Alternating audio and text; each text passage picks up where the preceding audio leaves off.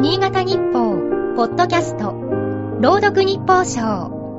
この番組は、新潟日報のコラム、日報賞を、新潟県内の地域 FM10 局が、持ち回りで読み上げます。2月9日。南大沼の雪と暮らしを映像を通して体験する県企画のオンラインツアーに先日参加した。自宅にいながら山間地にある土地久保集落での雪下ろしや塩沢名産の織物の見学をした。一度赴任した地でもあり懐かしかった。沖縄や宮崎など暖かい地方からの参加者もおり、2メートル以上の雪に身を乗り出して見ていますというメッセージを送っていた。ウイルス化で実際に観光地を訪れることが難しい中、こうしたツアーも一つの楽しみ方になっている。先月の本誌マドランに制限の中でも最高の体験と題した三条市の高校生の投稿があった。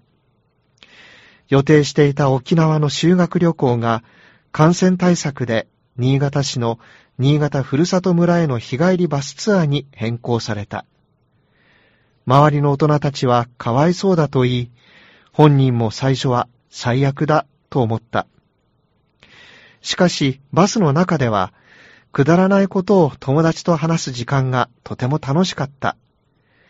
クラスメートとの仲が深まり、例年ならできなかった体験が忘れられない大切な思い出になったと振り返っていた。修学旅行は学校生活の中でも大きな行事の一つだ。それが縮小されても前向きに受け止め、一日を精一杯楽しむ。この高校生と同じ経験を持つ子供たちも大いに違いない。哲学者の三木清は、旅についてのエッセイで、旅で味わう春今朝は遠さによるものではないと記し、平勢見慣れたものも旅においては目新しく感じられると綴った。どんな形でも旅には発見がある。それを積み重ね、豊かな人生を歩みたい。今日の日報賞は、燕三条 FM の高井忠之が朗読いたしました。